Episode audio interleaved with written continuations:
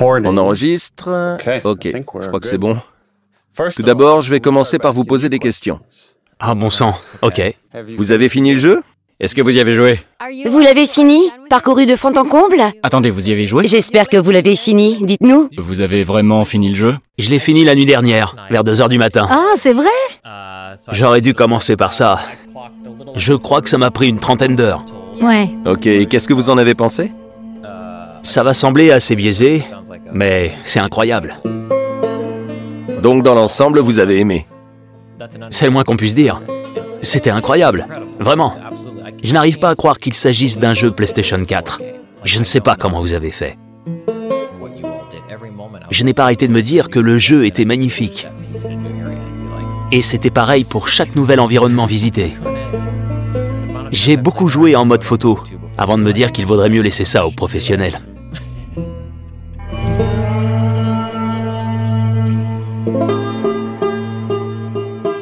Bienvenue dans le podcast officiel de The Last of Us. Je suis Christian Spicer. Dans les premiers épisodes, nous avons couvert l'histoire du premier jeu avec plusieurs personnes impliquées dans sa création. Nous allons maintenant parler du deuxième jeu, et les prochains épisodes vont être un peu différents. Nous allons abandonner le format thématique des premiers podcasts et le remplacer par une sorte de making-of, pour vraiment nous intéresser aux deux personnages principaux, Ellie et Abby. Nous allons retrouver Neil, Ashley et Troy, mais vous entendrez également les voix de la co-auteure Hayley Gross, de l'actrice qui a prêté sa voix à Abby, Laura Bailey, et de nombreux membres de l'équipe à l'origine de ce nouveau volet. Le jeu est disponible depuis quelques semaines et nous avons tous pu y jouer. Mais il y aura inévitablement quelques spoilers lors de nos échanges. Vous voilà prévenu.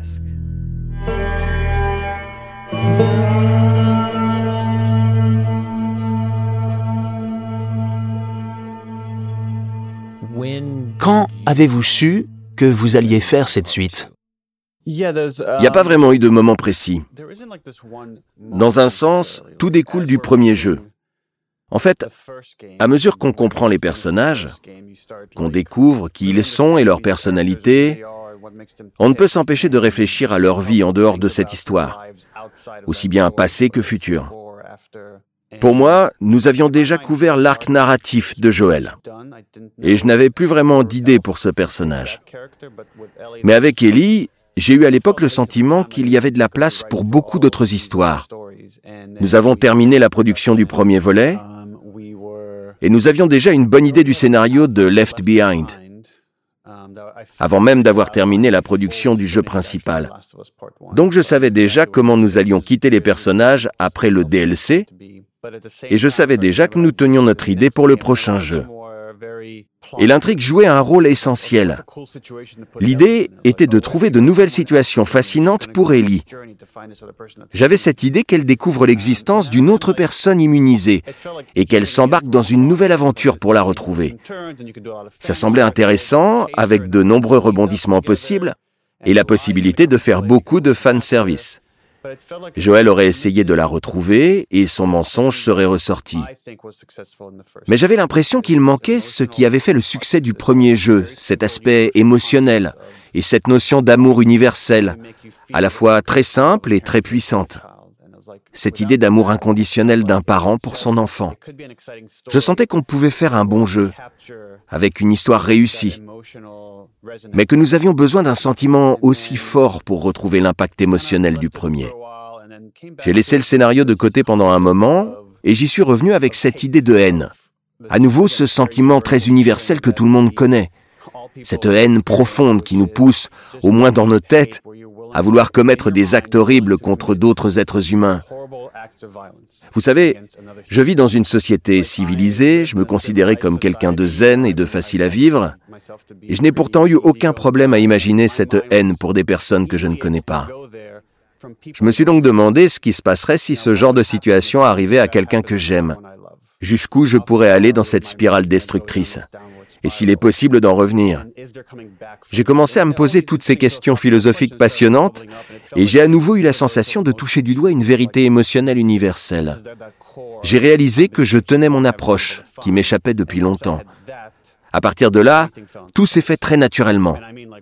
En l'espace de quelques semaines, j'avais les contours de l'histoire et peu de choses ont vraiment bougé. C'est à cette période que j'ai présenté à Ashley Johnson l'histoire de Left Behind. Nous étions au restaurant, je lui explique ce que j'ai en tête pour le DLC, et elle me pose pas mal de questions. Elle était vraiment intriguée. Et j'ai décidé de lui parler de cette autre histoire, de cette suite vraiment plus sombre. Et plus je lui expliquais ce que j'avais en tête, plus elle pleurait. Les autres clients du restaurant nous ont regardés bizarrement. Elle vous a jeté son verre d'eau au visage avant de partir? Sa réaction a été une première validation pour moi. Ça m'a confirmé que cette histoire valait la peine d'être racontée. Il y a peut-être une forme de cynisme, mais même si j'étais certain que le deuxième jeu serait bon, je ne pensais pas qu'il pouvait égaler le premier. Impossible. Mais plus on joue, plus on découvre les différents chapitres et plus les pièces du puzzle s'imbriquent. C'est juste incroyable. J'ai deux enfants, je les aime autant tous les deux, et je n'ai pas de préférence. Ils apportent tous les deux quelque chose de nouveau et, et d'unique dans ma vie. Et je crois que pour moi, la magie de cette histoire, de cette deuxième partie, c'est qu'elle réussit à apporter quelque chose de nouveau. Ce n'est pas la suite que tout le monde attendait. Vous avez pris des risques, des décisions inattendues. À certains moments, je n'étais pas en accord avec ce que j'étais en train de vivre. J'en suis arrivé à me demander pourquoi ces personnages étaient dans ces situations et ce que je ferais à leur place. Parfois, j'ai eu besoin de poser la manette pour faire une pause, mais jamais trop longtemps, car l'envie d'y retourner pour voir la suite était toujours plus forte. Et je crois que ce qui m'a le plus frappé, c'est le fait que cette nouvelle génération d'adultes n'a pas connu le monde d'avant. Ils sont habitués à cette violence et à cette peur perpétuelle, et ils n'ont connu que ça. Alors que dans le premier épisode, Joël avait constamment ce sentiment d'avoir perdu quelque chose, dans cette deuxième partie, on suit ces jeunes adultes et on voit à quoi peut ressembler leur vie. C'était très puissant pour moi. C'est quoi le délire avec ces affiches? Tout ça, c'est des comics. Attends, c'était quoi cet endroit? Hmm, Un rassemblement de gens qui aimaient ce genre de trucs. Des gens comme toi, quoi. Hum, on n'est pas né à la bonne époque. Tout d'abord, merci. C'est toujours un plaisir d'avoir des retours comme celui-ci.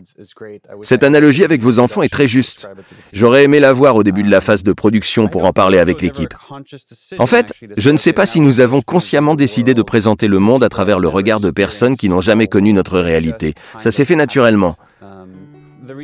Ce qui nous a donné envie de suivre ces jeunes adultes dans la vingtaine, c'est le fait qu'à cet âge, on se sent invincible. On pense qu'on a tous les droits et qu'on sait tout du monde qui nous entoure. C'est cette notion de maturité que l'on explore à travers l'évolution d'Elie, d'Abby et des autres, et de résilience face aux horreurs du monde.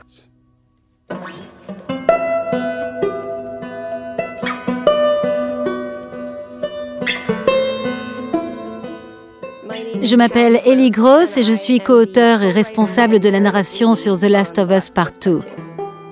J'ai été recrutée pour travailler à l'écriture du jeu avec Neil et j'ai commencé très tôt pour l'aider à réfléchir à l'histoire, à en dessiner les contours, à imaginer les personnages et les différentes scènes, bref, un peu tout. Deux ans plus tard, je suis devenue responsable de la narration chez Naughty Dog. Et j'ai endossé de nouvelles responsabilités, devenant plus ou moins l'ombre de Neil, mais avec un peu plus de culot.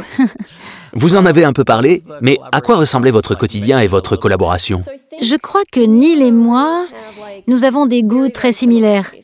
Nous sommes d'accord sur 80% des sujets. Donc il s'agissait principalement de travailler main dans la main, en identifiant les problèmes à résoudre ou les éléments narratifs à peaufiner, peu importe qu'il y en ait pour 10 minutes, une heure ou une journée. Nous cherchions toujours à trouver la version la plus intéressante possible, quelque chose d'inédit ou vraiment en adéquation avec le thème ou le personnage concerné. Et il y avait très peu d'ego d'un côté comme de l'autre. Peu importe qui était à l'origine d'une idée, tant que nous étions d'accord, c'était l'essentiel. Et nous avons progressivement intégré d'autres membres du studio en leur présentant nos idées et en essayant de leur vendre ce que nous avions fait. Mais beaucoup de bonnes choses sont venues des designers et des artistes. Et plus nous agrandissions le cercle, plus c'était intéressant.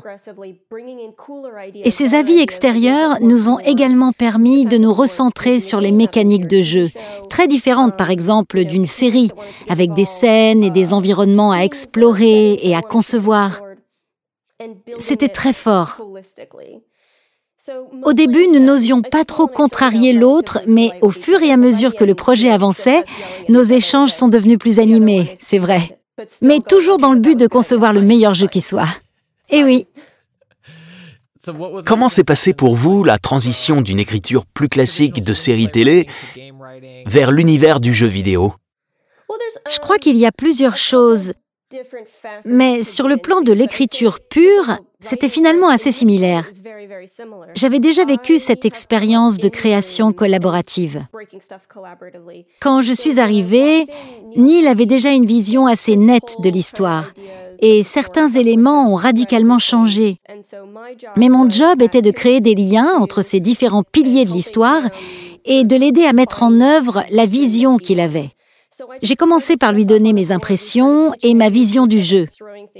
Et nous avons beaucoup discuté, en éliminant et en essayant certaines idées. C'était donc assez proche de l'écriture d'une saison de série télé de 10 épisodes. Ce qui était vraiment nouveau pour moi, c'est le fait de faire cohabiter tout ça avec le gameplay, les cinématiques et le rythme de la narration. En travaillant sur notre arc narratif, nous avons essayé de garder à l'esprit qu'il fallait intégrer des passages de combat. Mais nous ne pensions pas vraiment au gameplay, donc lorsque nous avons eu une idée assez claire et arrêtée du scénario, nous avons commencé à intégrer les designers à la discussion pour avoir leur avis. Je suis Kurt Margano, co-directeur de The Last of Us Part 2. Je suis Anthony Newman, l'autre co-directeur de The Last of Us Part 2.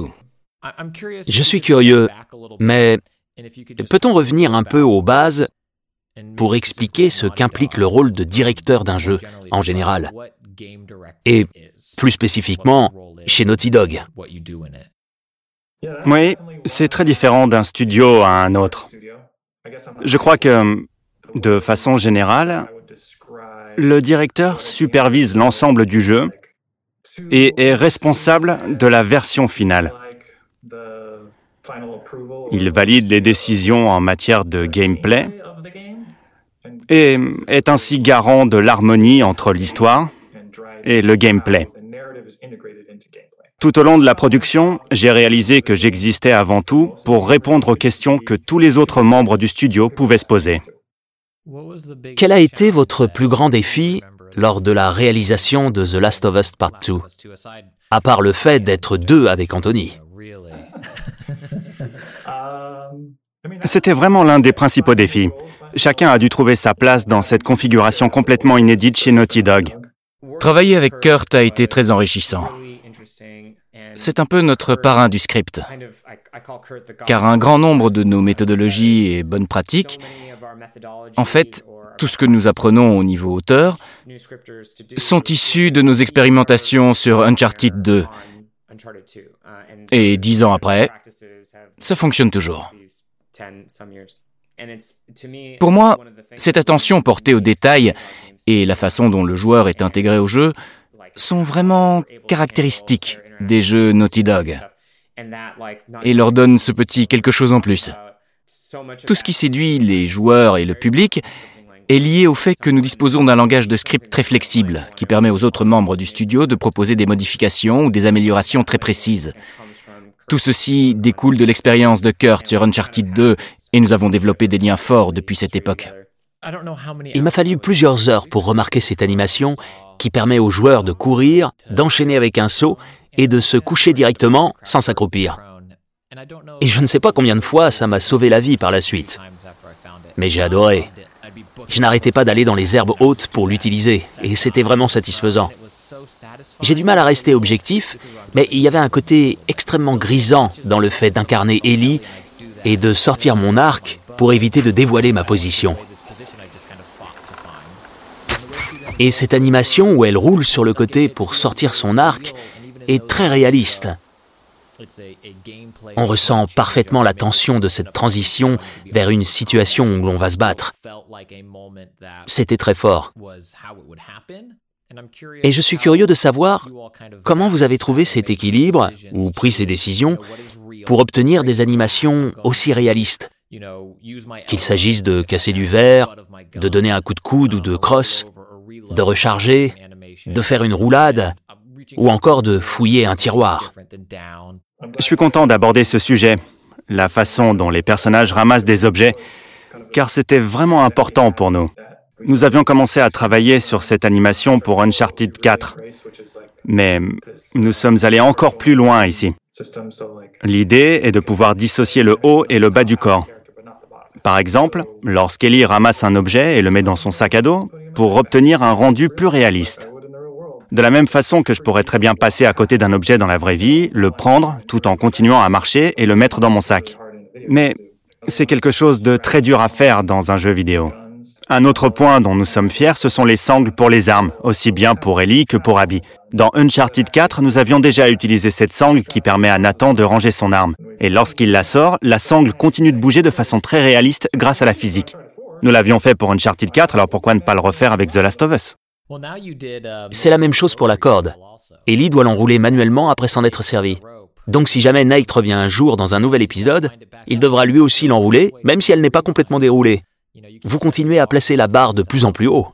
Vous avez remarqué qu'on pouvait lancer la corde même lorsque la corde n'est pas complètement enroulée. Beaucoup de testeurs n'osaient pas et attendaient poliment qu'elle termine.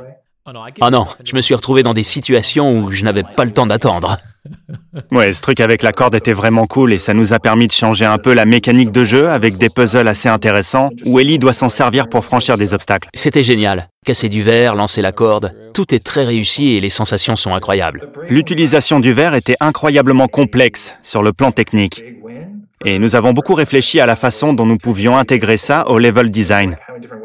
Nous aimions bien cette idée d'avoir un morceau de verre dans la poche arrière et de le casser si besoin pour faire du bruit et attirer l'attention des ennemis. Ça nous a permis de créer des scénarios avec beaucoup de tension où le seul moyen de passer est d'utiliser cette action. Vous n'avez pas le choix. Vous devez faire du bruit et attirer l'ennemi. Ça peut paraître simple, mais ça ne l'est pas tant que ça. Vous savez, l'un des plus grands défis avec un jeu comme The Last of Us, c'est de développer de nouvelles mécaniques tout en conservant le plus de réalisme possible. Et le verre nous a permis de créer tous ces puzzles où le joueur doit réfléchir et trouver le meilleur moyen d'utiliser le verre pour avancer. Par exemple, pour passer une porte verrouillée. Nous avons aussi caché certaines ressources derrière des éléments vitrés, et le joueur doit les briser pour les atteindre. Mais bien sûr, ça fait du bruit, et vous risquez d'attirer l'ennemi. Et lorsque l'ennemi se met à couvert derrière une vitre, il va rapidement se lever, briser le verre avec son coude, et vous visez. C'est un nouveau moyen d'associer différents systèmes et de les faire interagir entre eux. C'est pareil lorsqu'un puant explose. Et brise tout le verre autour de vous, ou que l'une de vos bombes explose.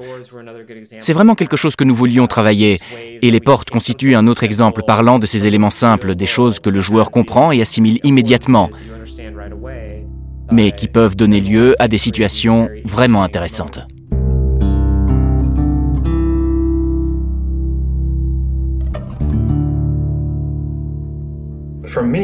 J'essaye de me souvenir du moment où j'ai découvert que Joël allait mourir très tôt dans le jeu et qu'il allait être tué par quelqu'un qui avait été affecté par ses actions. À l'origine, je crois qu'il n'y avait pas de lien avec le docteur du premier jeu. Il y avait cette scène se déroulant dans le passé, à l'époque où Joel et Tommy étaient contrebandiers, lorsqu'ils faisaient des trucs pas très nets et tuaient des gens. L'idée était d'incarner quelqu'un qui aurait souffert de ça dès la scène d'ouverture quelqu'un qui tue Joël. Et nous avons fini par adopter une autre approche avec l'idée que les actions du premier jeu influent sur l'histoire du second. Et c'était incroyablement puissant de revenir sur ce qui était probablement l'une des scènes les plus controversées du premier jeu. Ce passage où Joël n'a d'autre choix que de tuer les docteurs pour s'échapper. C'est sans aucun doute la décision la plus difficile que Joël doit prendre au cours du jeu. Et le fait de se baser sur cet événement pour donner vie au deuxième jeu nous a permis de créer une connexion encore plus forte. C'est à la fois très fort et ça nous amène à comprendre tout le parcours d'Abby.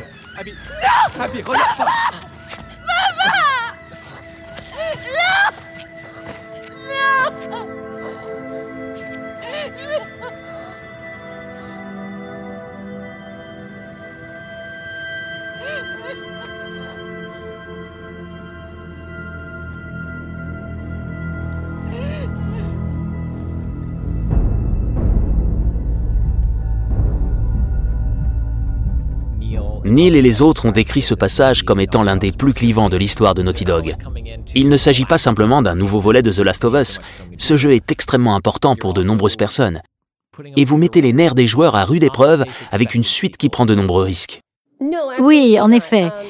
Vous savez, quand Neil m'a présenté sa vision il y a quatre ans, il avait prévu de tuer Joël d'entrée. Et c'était vraiment l'une des choses qui me fascinait avec ce jeu. J'ai trouvé ça incroyablement courageux.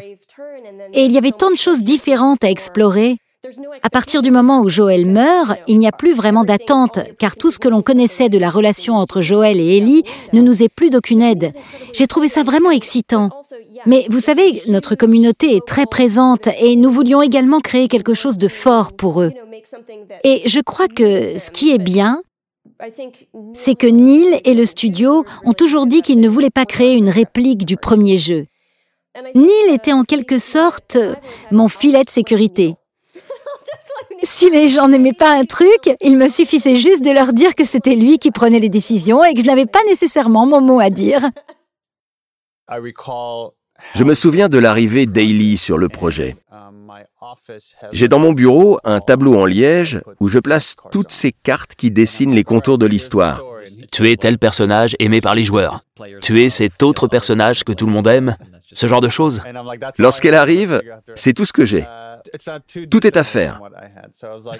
Je sais que j'ai le début, une séquence au milieu où le joueur prend le contrôle d'un autre personnage, l'idée d'aller dans une certaine région du pays, même si je ne sais pas encore laquelle. Et nous voulions vraiment multiplier les points de vue pour voir cette histoire sous plusieurs angles. Et j'avais la fin, mais c'était tout. Tout était à faire. Donc, je me souviens de cette époque, après avoir terminé Uncharted 4. Voilà ce que nous avions. Nous savions que par rapport au premier jeu, nous voulions passer assez peu de temps dans la première région parcourue.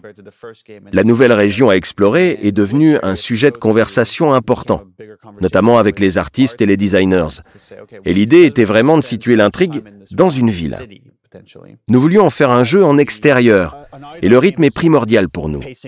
Par rythme, j'entends le fait d'alterner les phases de gameplay, d'offrir de la variété aux joueurs. Il ne peut pas y avoir que des combats, des conversations ou des cinématiques, il doit y avoir une vision artistique globale. Nous voulions de la variété, et ça passait par l'architecture des environnements. Nous voulions une ville vraiment intéressante et répondant à tous nos critères tant au niveau de l'esthétique que du design. Et Seattle nous a beaucoup plu, notamment en raison des collines qui parsèment la ville. Toutes ces pentes qui autorisent un level design beaucoup plus vertical et plus diversifié. Ça nous permettait également d'utiliser les éléments comme la pluie pour inonder certaines parties de la ville. Seattle est donc très tôt devenu une composante essentielle de l'histoire. J'en ai déjà un peu parlé, mais cette idée est revenue lorsque nous avons évoqué la possibilité de faire une suite. Je crois que les gens le savent, mais je déteste la notion de licence, tout ce que ça implique. Je pense que c'est un terme qui devrait être réservé au marketing.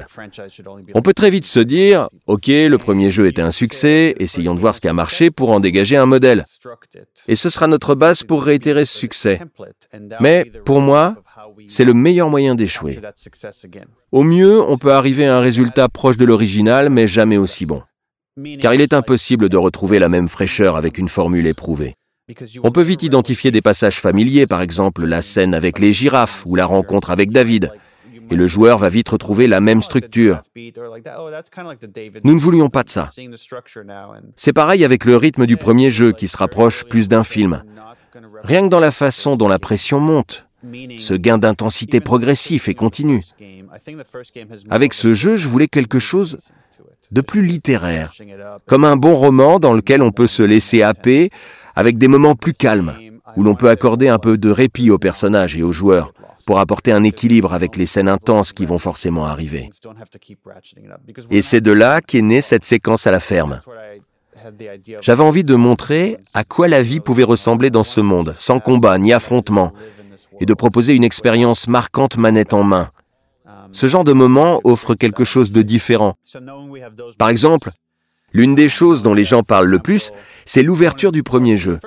Beaucoup de joueurs vont dire qu'il s'agit de l'une des meilleures de l'histoire du jeu vidéo. Et je ne voulais pas reproduire la même chose. C'est impossible de faire mieux en reprenant la même structure. Nous devions proposer quelque chose de différent. L'ouverture du deuxième jeu est vraiment pensée en ce sens. Vous savez, le fait de voir Ellie et Joël à cheval. Tout est calme et vous avez le temps de comprendre le monde qui vous entoure. Joël offre une guitare à Ellie et on passe quelques minutes à l'écouter. Par ici, les gens appellent ça une guitare. deck.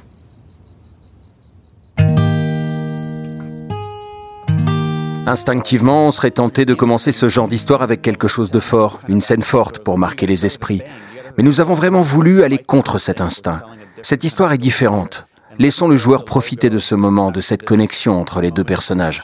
Insistons sur le fait que tout repose sur cette connexion. Eh ben, c'était pas si mal.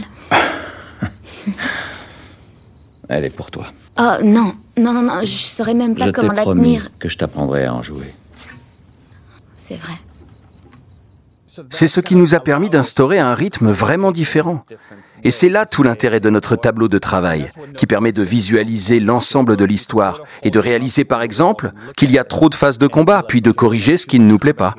Trop de moments calmes On peut changer. Deux flashbacks sont trop rapprochés, comment peut-on les éloigner? Et le but de tout ce travail est de donner plus de rythme, de parvenir à une version plus aboutie de notre histoire. Par exemple, si une séquence est cool mais ne nous apporte pas grand-chose tant pour les personnages que pour le joueur, peut-être que nous devrions envisager de la supprimer. Complètement. Il y a vraiment certains passages où j'avais l'impression de vivre à la place des personnages. Et j'ai remarqué que c'était l'un des rares jeux où je ne cherchais pas à courir tant que ce n'était pas nécessaire. La plupart du temps, je ne me pose pas la question et je vais au plus rapide pour terminer le jeu. Mais avec The Last of Us Part 2, c'était très rare. Je crois que l'une des rares fois où c'est arrivé, c'est parce que j'avais l'impression que c'est ce que le personnage aurait fait. Ce moment où Ellie revient à la ferme après avoir tué un lapin. J'ai vu le cheval devant la ferme, le cheval de Tommy, et j'ai couru car j'avais l'impression qu'Ellie était impatiente de découvrir la suite. Ils reçoivent très peu de visiteurs et c'est forcément un événement. Mais la plupart du temps, je prenais le temps d'explorer, d'admirer les paysages et de vivre pleinement l'expérience proposée.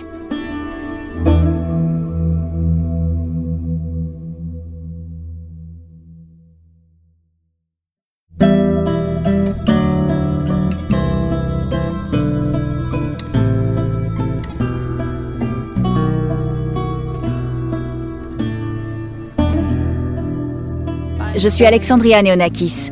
Sur le premier volet, je suis principalement intervenue sur les interfaces utilisateurs. Pour cette suite, je m'occupais du concept art des personnages. Commençons par là. Le travail visuel sur les personnages et ce que ça implique pour le jeu. Je trouve que les personnages sont très réalistes. Ellie, Abby, Dina, Owen ou Manny, ils sont très différents et c'est très parlant. J'aimerais revenir sur le processus de conception dans un jeu où nous connaissons déjà pas mal de personnages qui ont pris quelques années et où nous découvrons de nouvelles têtes dans un univers familier. Les jeux Naughty Dog s'appuient beaucoup sur le récit. La narration et les personnages occupent logiquement un rôle essentiel. Ils sont au cœur de tout ce que nous faisons. Tous les jeux n'insistent pas autant sur cet aspect. Et je crois que l'attention que nous portons aux détails parle d'elle-même et montre à quel point nous avons réfléchi à la question. Ma responsable sur le projet était Ashley Sedowski. Elle devait valider le design final des personnages et dès le début, elle avait une vision très claire.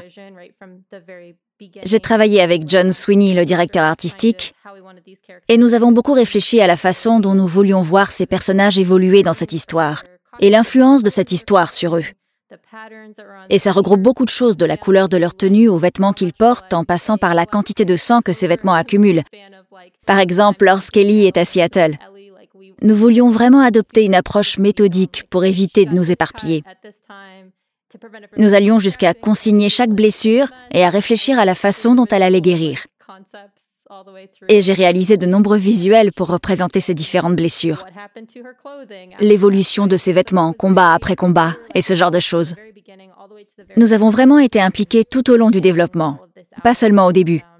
Et je voulais que les personnages soient réalistes. Par exemple avec le sang. La façon dont le sang interagit avec la pluie. Ce niveau de détail et tous ces éléments relèvent de la conception et de l'animation des personnages. Mais il faut une quantité astronomique de personnes pour parvenir à ce résultat. Est-ce que vous avez des moments préférés dans le jeu et des choses dont vous êtes particulièrement fier Oui, j'ai adoré travailler à la création du musée avec Joël. J'adore l'histoire naturelle. Et en dehors des personnages, je travaille également à la construction des lieux qui jouent un rôle clé dans le récit. Donc les dinosaures avec des chapeaux, c'est vous C'est l'un des designers qui a eu l'idée. Mais c'était génial. Bien sûr, tout repose sur la collaboration et le travail d'équipe. Mais j'ai choisi tous les dinosaures et leur placement dans les pièces. J'ai fait des recherches, compté leurs vertèbres et fait en sorte qu'ils soient vraiment précis. Et j'ai choisi l'agencement du musée. J'adore ce type d'espace. Et j'avais l'impression que les fans du premier jeu seraient vraiment impatients de découvrir celui-ci. L'expérience que nous leur proposions devait être à la fois douce et fascinante visuellement, excitante et regorgeant de choses à découvrir. C'est vraiment important, car c'est un moment de tendresse entre Joël et Ellie. J'étais moi-même très impatiente de le découvrir manette en main, car je savais que c'était un moment où Joël assume son rôle de père. Tu savais qu'il y avait ça? Ah, ça te plaît pas. On peut partir. T'es bête. C'est un beau moment, très doux. Et je crois que c'est assez rare dans ce jeu. Mais je crois que c'est ce qui les rend encore plus forts. J'aime aussi beaucoup les passages avec Dina, toutes les blagues avec Ellie, et cette chanson qu'Ellie commence à jouer. Mais j'aime vraiment ce moment-là. Qu'est-ce que tu joues? Rien. Hmm. C'est peut-être rien, mais c'est très joli.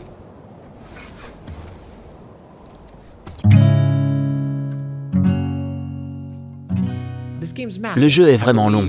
Il tient sur deux disques en version physique, c'est bien ça? Je crois qu'il faut une trentaine d'heures pour voir la fin. C'est vraiment impressionnant.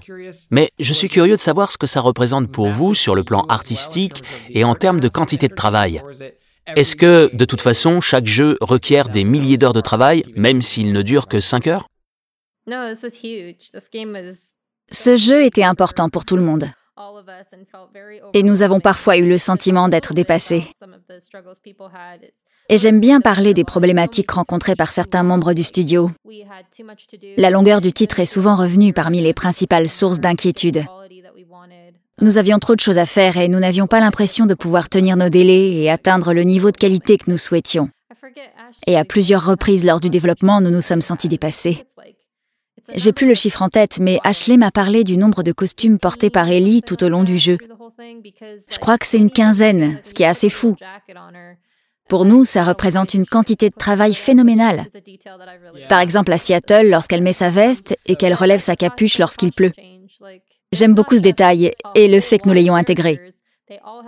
Mais ce n'est pas qu'une capuche pour nous, c'est une toute autre tenue. Non seulement il y a beaucoup de personnages, mais en plus ils ont des costumes différents et des coiffures différentes. Chaque personnage en a plusieurs.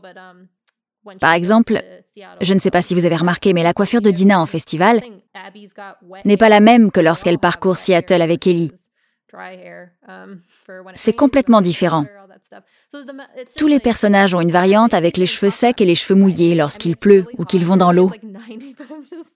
Je peux vous en parler aujourd'hui, mais j'ai encore chaud en y pensant. C'était vraiment beaucoup de travail pour nous. Maintenant que nous avons pu assister à la sortie du jeu et voir le résultat final, nous avons pu nous poser et prendre du recul. Et c'est assez fou de voir le travail accompli. En fait, je ne sais vraiment pas comment nous avons fait. Je ne sais pas si c'est une impression personnelle, mais je parlais avec d'autres personnes des personnages d'Abby et d'Ellie, et notamment du fait qu'elles sont à la fois très semblables et très différentes. Ce sont deux femmes qui ont à peu près le même âge, elles ont vécu des expériences assez semblables, elles ont perdu des êtres chers, elles sont nées après le début de l'épidémie, et elles ne connaissent que ce monde-là. Comment avez-vous approché ces deux personnages pour qu'ils aient vraiment l'air différents et éviter qu'Abby ne soit qu'une copie d'Ellie ou quelque chose comme ça? Oui, ça me rend un peu triste de parler d'Abby, car j'ai le sentiment que lorsqu'on découvre le jeu, on se dit qu'elle pourrait être amie. Que dans un autre univers, elle pourrait être vraiment proche, peut-être toujours avec une forme de compétition entre elles, mais on se dit qu'un lien pourrait vraiment les unir dans d'autres circonstances. Elles ont des valeurs très similaires. Abby est prête à se sacrifier. Elle a dit à son père que si elle était immunisée, elle accepterait le sacrifice. Ellie est comme ça aussi. Elles sont vraiment semblables. Abby est bien plus grande et elles sont différentes sur le plan physique. Et on retrouve un peu cette opposition qui définissait la relation entre Ellie et Joël dans le premier volet. Ellie est plus agile, plus délicate, tandis qu'Abby ne fait pas dans la dentelle. Et il y a bien sûr les différences de gameplay entre les deux. Mais au niveau de leur personnalité, je trouve que les auteurs ont fait du très bon travail pour montrer qu'elles sont toutes les deux vraiment obstinées, motivées et passionnées. Et c'est vrai que lorsqu'on rencontre une personne qui nous ressemble, la relation est parfois plus difficile à appréhender. Donc oui, j'ai le sentiment que malgré leurs différences physiques, leurs personnalités sont très similaires. Et Ellie sombre du côté obscur. Abby s'en est sortie un peu mieux, et elle parvient dans une certaine mesure à aider Ellie. Tout au long du jeu, elles ont des hauts et des bas, des périodes sombres et d'autres plus lumineuses.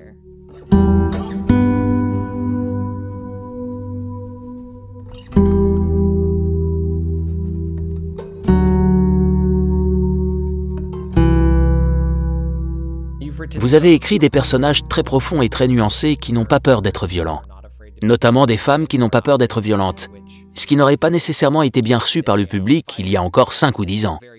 Et nous commençons à avoir plus d'égalité sur ces sujets. Et ce n'est pas suffisant, mais les choses changent. Comment appréhendez-vous le fait, en tant qu'auteur, d'imaginer ces personnages qui n'ont pas peur de sombrer dans la violence? Vous savez, j'aime écrire des personnages violents. J'ai commencé ma carrière en écrivant de la comédie. Mais j'ai intégré l'univers du cinéma et de la télévision en travaillant sur des projets plus orientés action. Je crois qu'il y a un aspect vraiment intéressant dans cette façon de s'exprimer par la violence. Ce langage développé par des personnes qui ne savent peut-être pas s'exprimer autrement, qui n'ont pas réussi à trouver d'autres moyens plus matures de communiquer et d'appréhender leurs sentiments. Et je crois que chacun de nous a cette part de violence. Je ne sais pas combien d'iPhone j'ai pu balancer de rage lorsque j'avais la vingtaine, tout simplement parce que je n'étais pas capable de me calmer autrement. J'aime analyser la violence et essayer de la comprendre, car je crois qu'elle symbolise vraiment cette idée de survie, le désespoir associé à la survie et ce sentiment de se sentir complètement abandonné. Si quelqu'un se bagarre ou pète un câble, c'est parce qu'il en ressent le besoin.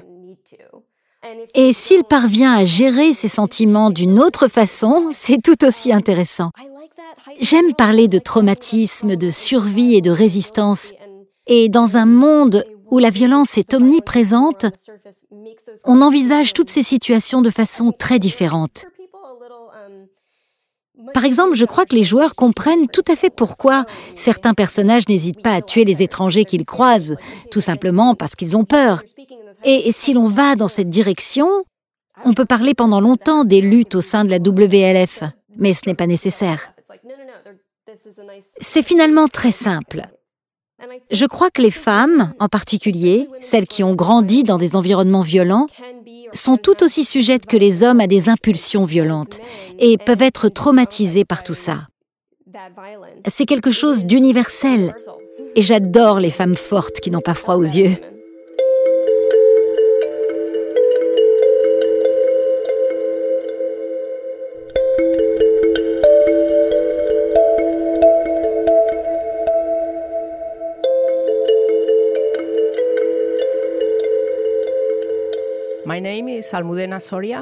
Je suis Almudena Soria, co-responsable de l'animation chez Naughty Dog. Sur ce jeu, je suis co-lead. Je passe donc plus de temps à superviser ce genre de choses. Nous avons retravaillé tout le système de déplacement, désormais basé sur le motion matching, une technique qui existait déjà, mais que nous avons adaptée à nos besoins. Nous avons conçu notre propre système, qui est vraiment très complexe et compris par très peu de gens dans le studio.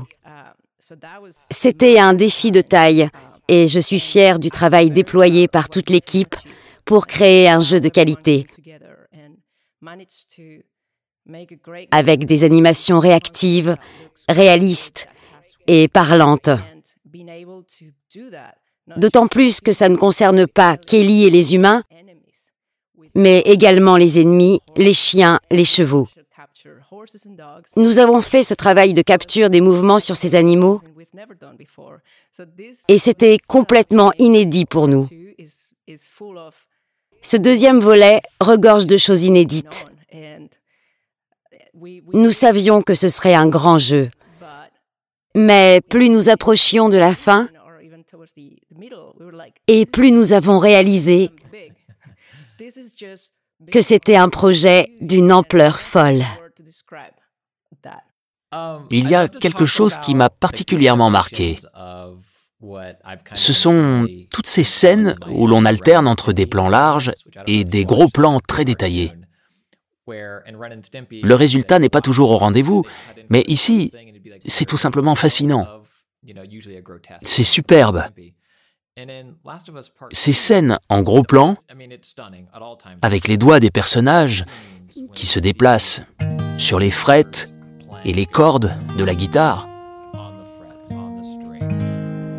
c'est hypnotisant. C'est à couper le souffle. Et ce n'est pas juste un gros plan. Vous osez zoomer pour atteindre un niveau de fidélité et d'authenticité vraiment osé. Le plan est tellement précis que vous n'avez pas vraiment le droit à l'erreur. J'aimerais savoir comment vous avez géré toutes ces perspectives différentes, tant sur le plan de l'animation que de la création artistique. Et comment vous avez créé ces situations incroyablement détaillées pour les intégrer à un gameplay à la troisième personne beaucoup plus traditionnel. Oui, c'est quelque chose qui est arrivé très tôt dans le projet. Nous avons commencé avec le trailer. C'est le premier trailer présenté au public quand Joël entre et Ellie joue de la guitare. Toutes ces technologies étaient au point assez tôt. Mais nous avons beaucoup travaillé pour gagner en réalisme car c'est très difficile de modéliser des mains et d'obtenir un rendu réaliste avec les articulations, la pulpe des doigts, etc.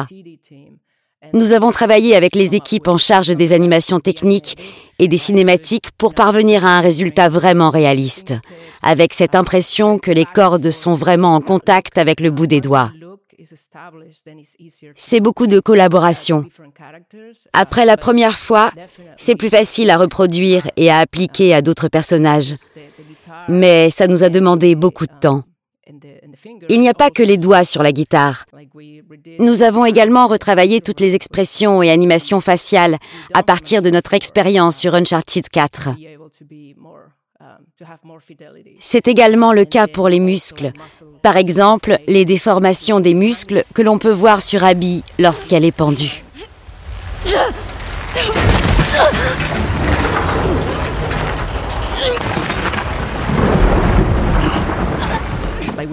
On voit vraiment ses veines et le sang circuler. C'est quelque chose de difficile à réaliser, mais ça ancre vraiment le joueur dans cet univers.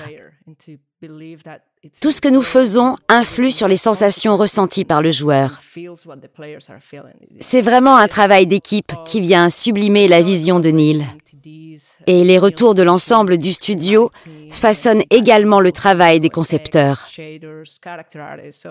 Il ne s'agit pas seulement d'animation, c'est un effort commun. Le premier volet proposait des moments mémorables avec des animaux. Comme beaucoup de personnes, je pense aux girafes et aux singes. Comment avez-vous travaillé pour intégrer encore plus d'animaux à cette suite, notamment les chevaux et les chiens. Pouvez-vous nous parler de cette expérience et des efforts déployés pour apporter plus de réalisme au jeu?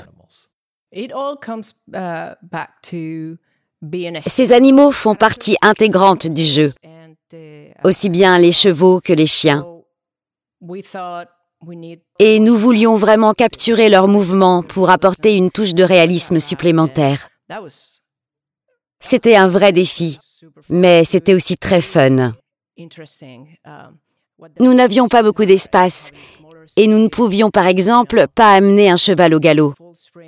Nous avons donc dû nous adapter et réaliser quelques ajustements. Il y a une base de capture des mouvements et nous avons ensuite une équipe d'animation très talentueuse qui s'appuie sur ces données et s'occupe de créer tout ce dont nous avons besoin.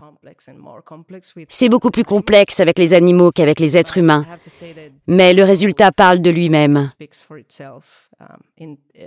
Et le système d'animation des visages utilisés est arrivé assez tard dans la production, mais il ajoute un vrai plus par rapport à tous nos jeux précédents.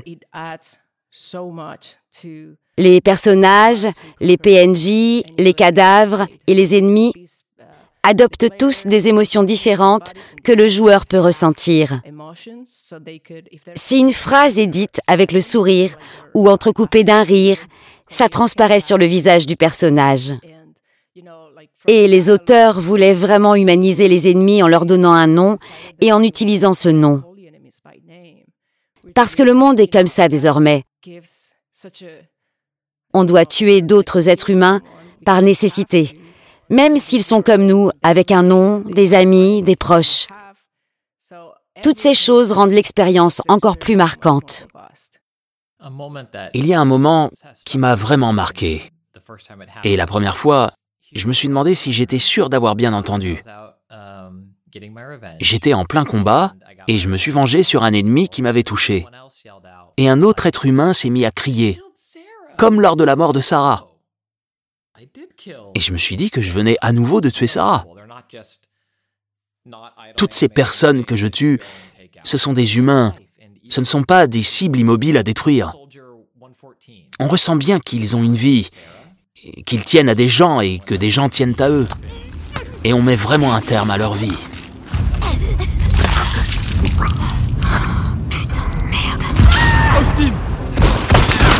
Faire On met les balles Charlotte Je t'ai eu, espèce d'enfoiré c'est incroyable et assez traumatisant sur le plan émotionnel. Mais c'est très juste. Et il y a ce thème récurrent de la vengeance qui se matérialise par la violence, un cycle de violence. Mais on trouve également cette idée déclinée de nombreuses façons de devoir trouver un but qui vaut la peine de se battre. Et je crois que mon interprétation de cette idée dans le jeu, c'est de trouver une raison de vivre. Mais je pense également que les humains qui survivent dans ce monde brutal le prennent au pied de la lettre et se battent car ils n'ont que ça. On en vient à se demander si, si ça en vaut vraiment la peine, si ça en vaut encore la peine. Et je crois qu'il n'y a pas de bonne réponse, ce qui rend tous ces moments encore plus difficiles. Pour moi, c'est tout l'intérêt du jeu vidéo. En tout cas des productions Naughty Dog. Nous cherchons à y injecter du sens. Par exemple, si vous parcourez un jeu et que vous le finissez sans ressentir aucune émotion, aucun lien, aucun investissement, je trouve qu'il manque quelque chose. J'ai vraiment l'impression que c'est lorsqu'un jeu m'apporte ses émotions et ses réactions contradictoires que mon cerveau commence à fonctionner. Et il y a ce désir de jouer sans s'arrêter pour connaître la suite, que ça soit joyeux ou au contraire très dur à vivre. Nous voulons vraiment que le joueur vive cette aventure avec Ellie et ressente ce qu'elle peut ressentir. Il doit forcément y avoir une forme de conflit, mais nous vous donnons également des moyens d'éviter les combats pour prendre vos propres décisions. Et si vous n'en avez vraiment pas envie, peut-être que vous pouvez éviter de vous battre Peut-être qu'il est possible de traverser autrement ces passages difficiles. Et nous avons vraiment essayé de donner à chaque personnage rencontré un but, une mission, même dans les lieux les plus peuplés. Et c'est encore plus difficile d'y parvenir dans ces situations, car il faut que tout soit crédible et que tous ces comportements soient cohérents. C'est très difficile. Mais nous voulons que les joueurs y croient et se demandent peut-être s'ils ont déjà combattu certaines des personnes qu'ils croisent.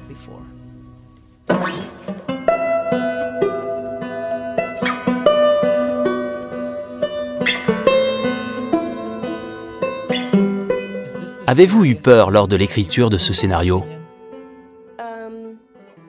Franchement, je ne sais pas.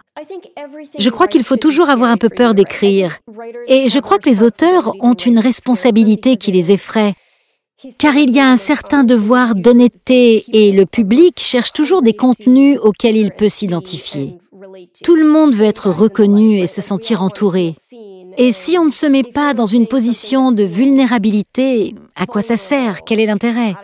Donc oui, c'est quelque chose qui fait peur. J'ai eu peur, mais c'est difficile à comparer. Tous les projets sur lesquels je travaille me font peur. J'y injecte beaucoup d'énergie et de cœur. Il y a beaucoup de moi dans les personnages d'Ellie, d'Abby, de Dina et de Lev. Je me sens très proche d'eux. Et certaines choses étaient difficiles à coucher sur le papier. Ça fait peur de parler d'expériences traumatisantes. J'ai repensé à la personne que j'étais à 17 ans et à tous les adolescents de 17 ans. Je vais vous donner un exemple. La vie est dure. On vit des expériences douloureuses, mais on peut toujours essayer de reprendre le contrôle et d'aller mieux.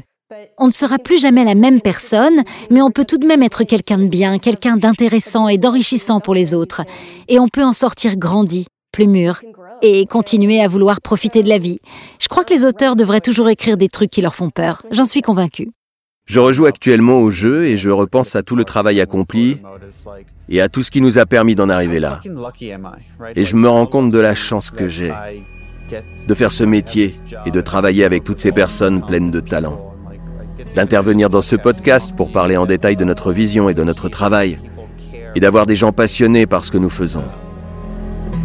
C'est vraiment incroyable. Et même si les fuites nous ont fait du mal, le négatif ne parvient pas à entacher l'expérience incroyable que nous avons vécue. Le chemin parcouru pour créer ce jeu et proposer quelque chose dont nous sommes incroyablement fiers. Et rien ni personne ne pourra nous enlever ça. Dans le prochain podcast officiel de The Last of Us. Bon anniversaire, Ellie.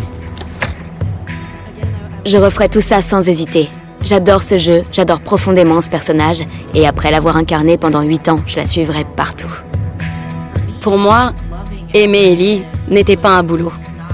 C'était juste évident.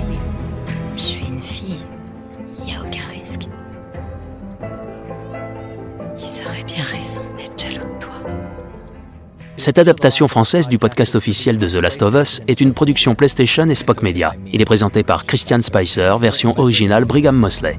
Équipe Sony PlayStation, Charlie Yedor, Christian Cardona et Carrie Surtees. Équipe Naughty Dog, Arne Meyer et Scott Lowe. Équipe de production, Carson McCain, Kelly Kolf, Tree Jones, Reyes Mendoza et Alicia Force. Cet épisode a été monté par Evan Arnett, qui a également contribué à la musique et au sound design. L'épisode d'aujourd'hui inclut des interviews de Neil Druckmann, Ellie Gross, Anthony Newman, Kurt Margenot, Almudena Soria et Alexandria Neonakis. Producteur exécutif, Alia Tavakolian et Keith Reynolds. Merci de nous avoir écoutés.